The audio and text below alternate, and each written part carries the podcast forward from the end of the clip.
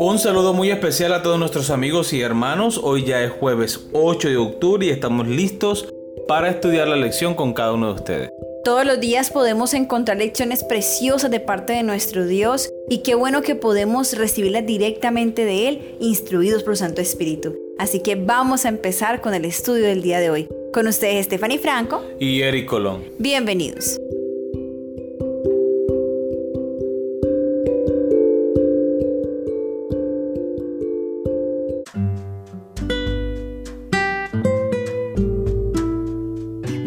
Os olvidéis el título de la lección para el día de hoy.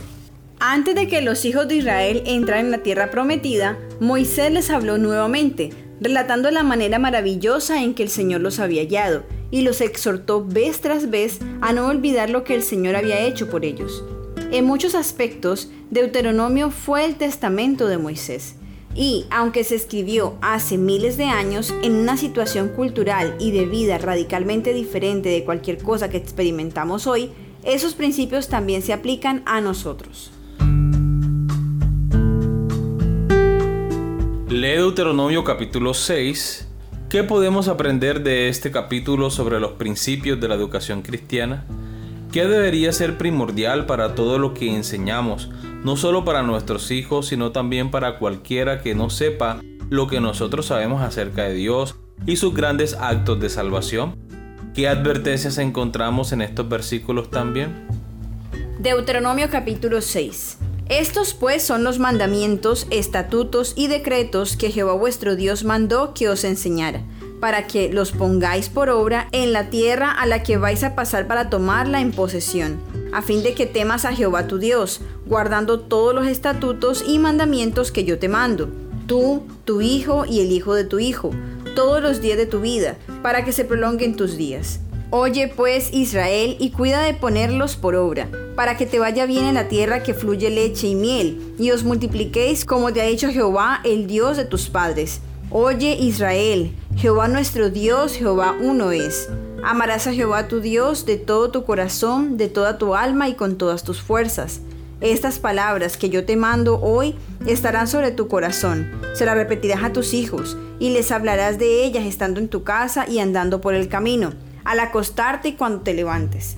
Las atarás como una señal en tu mano y estarán como frontales entre tus ojos las escribirás en los postes de tu casa y en tus puertas. Cuando Jehová tu Dios te haya introducido en la tierra que juró a tus padres, Abraham, Isaac, Jacob, que te daría, en ciudades grandes y buenas que tú no edificaste, y casas llenas de todo bien que tú no llenaste, y cisternas cavadas que tú no cavaste, viñas y olivares que no plantaste, y luego que comas y te sacies, cuídate de no olvidar a Jehová que te sacó de la tierra de Egipto, de casa de servidumbre. A Jehová tu Dios temerás y a Él solo servirás y por su nombre jurarás. No andaréis en pos de dioses ajenos, de los dioses de los pueblos que están en vuestros contornos, porque el Dios celoso Jehová tu Dios en medio de ti está, para que no se inflame el furor de Jehová tu Dios contra ti y te destruya de sobre la tierra. No tentarás a Jehová vuestro Dios como lo tentasteis en masa, Guardad cuidadosamente los mandamientos de Jehová vuestro Dios y sus testimonios y sus estatutos que te ha mandado. Y hazlo recto y bueno ante los ojos de Jehová para que te vaya bien y entres a poseer la buena tierra que Jehová juró a tus padres, para que Él arroje a tus enemigos de delante de ti, como Jehová ha dicho. Mañana cuando te pregunte tu hijo, ¿qué significan los testimonios, estatutos y decretos que Jehová nuestro Dios os mandó? Dirás a tu hijo, nosotros éramos siervos del faraón en Egipto, y Jehová nos sacó de Egipto con mano poderosa. Jehová hizo delante de nuestros ojos señales y milagros grandes y terribles en Egipto, contra el faraón y contra toda su casa. Y nos sacó de allá para traernos y darnos la tierra que prometió nuestros padres. Jehová nos mandó que cumplamos todos estos estatutos y que temamos a Jehová nuestro Dios, para que nos vaya bien todos los días y para que nos conserve la vida como hasta hoy. Y tendremos justicia cuando cuidemos de poner por obra todos estos mandamientos delante de Jehová nuestro Dios como Él nos ha mandado. Muy bien, recordemos la pregunta. ¿Qué podemos aprender en este capítulo sobre los principios de la educación cristiana? ¿Qué debería ser primordial para todo lo que enseñamos, no solo para nuestros hijos, sino también para cualquiera que no sepa lo que nosotros sabemos acerca de Dios y sus grandes actos de salvación? ¿Qué advertencias encontramos en estos versículos también? Muy bien, para responder a la primera pregunta, ¿qué podemos aprender sobre los principios de educación cristiana? Primero, que la palabra de Dios es fuente de todo conocimiento. Como dice la misma Biblia, nos capacita para la salvación. Y es interesante notar el énfasis en este capítulo 6 de Deuteronomio. Dice que el propósito del mandato del Señor, de los mandamientos, de su ley, versículo 3, Oye pues, oh Israel, y cuida de ponerlos por obra, para que te vaya bien. El deseo de Dios es que al ser humano le vaya bien en la vida. Que todo lo que haga, que todo lo que emprenda, le salga bien. Versículo 18 y hazlo recto y bueno ante los ojos de Jehová. ¿Para qué? Para que te vaya bien, para que seas bendecido, para que sea testimonio para otras personas. Y el versículo 24, y nos mandó Jehová que cumplamos todos estos estatutos y que temamos a Jehová nuestro Dios para que nos vaya bien todos los días. Entonces el deseo de Dios con mostrarnos su ley, sus mandamientos, sus ordenanzas, es para que en todo nos salga bien nuestros planes, nuestros deseos, nuestros anhelos. Porque si seguimos la voluntad de Dios y guardamos sus mandamientos, si aceptamos su voluntad para nuestra vida, dice el Señor en su palabra, todo nos saldrá bien. Y es que justamente Jesús mismo debe ser el fundamento de toda educación, tanto la educación de nuestros hijos como nuestra propia educación diaria estamos en esta tierra durante todo este tiempo justamente para que podamos ser educados de modo que recuperemos lo que perdimos en un principio, lo que perdimos por el pecado, que fue la imagen de Dios en nosotros. Se perdió esa relación con Dios. Entonces este tiempo en la tierra no es un tiempo simplemente para que hagamos planes humanos y los cumplamos, sino que nos preparemos, que nos dediquemos a prepararnos para la vida eterna, que nos dediquemos a prepararnos para recuperar la imagen de Dios en nosotros, para poder crecer a la estatura de Jesús, que cuando Jesús venga pueda cumplir lo que Él dice en su palabra, que vendrá y dice, vendré y os tomaré a mí mismo. Justamente lo hace porque nosotros estaremos tan parecidos a Él que podrá cumplirse justamente esas palabras de Jesús pero nosotros debemos hacer nuestra parte y no solamente es educarnos en nuestro estudio diario, sino también velar porque nuestros hijos, los niños que tenemos a nuestro cargo, también puedan tener esa educación fundamentada en la palabra de Dios y que ellos puedan tener el testimonio de nuestra parte como tenían que hacerlo del pueblo de Israel. Los niños no vivieron el éxodo, no supieron los prodigios que hizo Dios, pero sus padres debían instruirles, debían contarles, pero no contarles como si fuera un cuento cualquiera de ficción, sino contarles con la emoción, con el gozo de la realidad que ellos vivieron, de modo que los niños también pudieran tener la transmisión de ese gozo maravilloso y pueda llenarse su corazón de amor. Muy bien, vamos a responder la pregunta número 2. ¿Qué debería ser primordial para todo lo que enseñamos, no solo para nuestros hijos, sino también para cualquiera que no sepa lo que nosotros sabemos acerca de Dios y sus grandes actos de salvación? Dice el versículo 1 del capítulo 6. Es tomando que enseñe, es decir, todo el amor que Dios manifestó al pueblo y cómo Dios los liberó Dios mandó que enseñen, versículo 1, versículo 2, para que tus días sean prolongados. Esto es una bendición grande. Cuando nosotros nos sometemos a la voluntad de Dios, tomamos decisiones basadas en su palabra y podremos ser bendecidos grandemente. Versículo 3. Cuida de ponerlos por obra. Versículo 6. Deberán siempre estar sobre tu corazón. Y el versículo 7. Y la repetirás a tus hijos y hablarás de ellas estando en tu casa y andando por el camino y al acostarte y cuando te levantes. Esta debe ser la prioridad de todo hogar cristiano. Enseñar el temor de Jehová.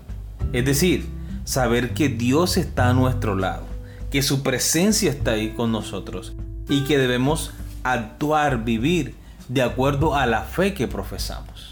También encontramos en este capítulo algunas advertencias. Una de ellas la encontramos en el versículo 16. No tentaréis a Jehová vuestro Dios como lo tentaste en Masá. Este versículo se refiere justamente al momento en que los israelitas, aun cuando Dios los estaba librando de tantas cosas, ellos ponían en duda que Dios fuera realmente con ellos. Esto es a lo que la Biblia se refiere aquí a tentar a Dios. También nos encontramos con otra advertencia, por ejemplo en el versículo 12. Cuídate de no olvidarte de Jehová, que te sacó de tierra de Egipto, de casa de servidumbre. Aquí también le está diciendo a los israelitas, incluso a nosotros, que no debemos olvidar lo que Dios ha hecho en el pasado, que no debemos olvidar de cuántas maneras Dios nos bendice y nos ayuda, y luego dudar de que Él pueda hacer cosas grandes en nuestras vidas, o dudar de que Dios pueda resolver ese problema tan grande que a nuestros ojos pareciera imposible. Entonces no debemos poner en duda el poder que Dios tiene para ayudarnos y para pelear las batallas por nosotros. En el versículo 14 también dice, no vayáis detrás de dioses ajenos, de los dioses de los pueblos que están en vuestros contornos, porque Jehová tu Dios que está en medio de ti es un Dios celoso, su furor se inflamaría contra ti y te haría desaparecer de sobre la tierra. El Señor es amor, pero Él no va a tolerar que nosotros nos vayamos detrás de dioses, de esos dioses que nosotros mismos creamos y por los cuales lo hacemos a Él a un lado. El Señor es un Dios celoso, como dice su palabra, y Él no va a tomarnos por inocente cuando Él ya nos ha dicho en su palabra que solamente Él es Dios. Y nosotros debemos darle el lugar que a Él le corresponde. Tampoco deberíamos pensar que Dios toma represalias con los hijos que no le adoran ni le obedecen. No, sencillamente cuando nosotros nos retiramos de Dios, de su presencia, perdemos su protección, su bendición y quedamos expuestos a las acechanzas del enemigo, a las consecuencias de nuestras propias malas decisiones. Y muchos de los sufrimientos del pueblo de Israel y los nuestros incluso son ocasionados por nuestras propias malas decisiones por los deseos de nuestro corazón, por la tendencia a nuestros malos hábitos. Entonces muchos de los sufrimientos, padecimientos que padeció el pueblo de Israel fue a causa de su propia desobediencia. Fueron ellos los que se apartaron de Dios. Y al apartarse de Dios también perdieron la protección y bendición de Dios. Muy bien, continuamos con la lectura. Lo esencial para todo lo que debía enseñarles a sus hijos era la maravillosa obra de Dios entre ellos, y además se les dio una clara advertencia de no olvidar todo lo que Dios había hecho por ellos. Por supuesto, si los padres deben desempeñar el papel principal para la integración de las enseñanzas bíblicas en la vida de sus hijos, entonces tienen la responsabilidad de organizarse y preparar su propia vida de tal manera que tengan el conocimiento y el tiempo adecuados para dedicarle a sus hijos. La madre es la primera maestra del niño. Sobre ella recae la responsabilidad de educarlo durante su periodo de mayor sensibilidad y de más rápido desarrollo. Educación, página 247. Este es el momento crucial en que los padres deben satisfacer las necesidades de sus hijos relacionadas con el amor y las promesas de Dios. Establecer un horario regular para enseñar la sabiduría y las promesas de Dios personalmente a sus hijos tendrá un impacto positivo en tu familia para las generaciones venideras.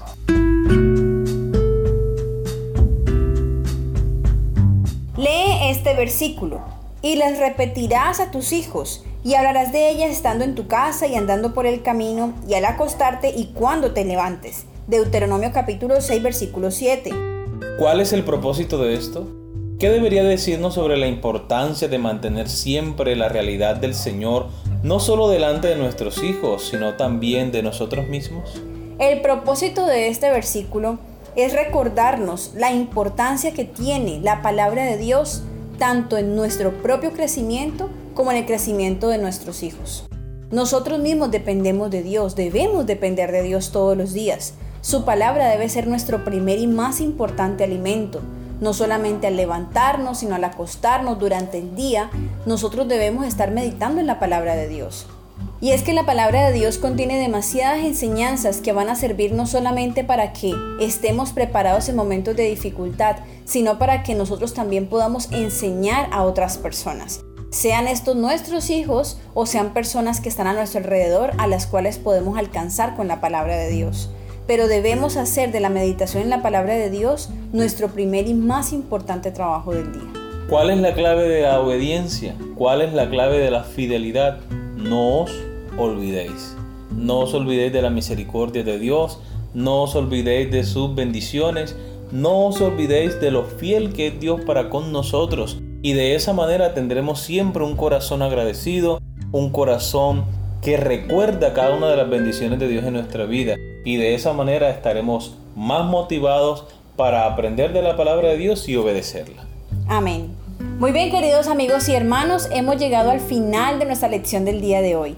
Esperamos haya sido de gran bendición para ustedes como lo ha sido para nosotros. Les esperamos mañana para una nueva lección. Que Dios les bendiga.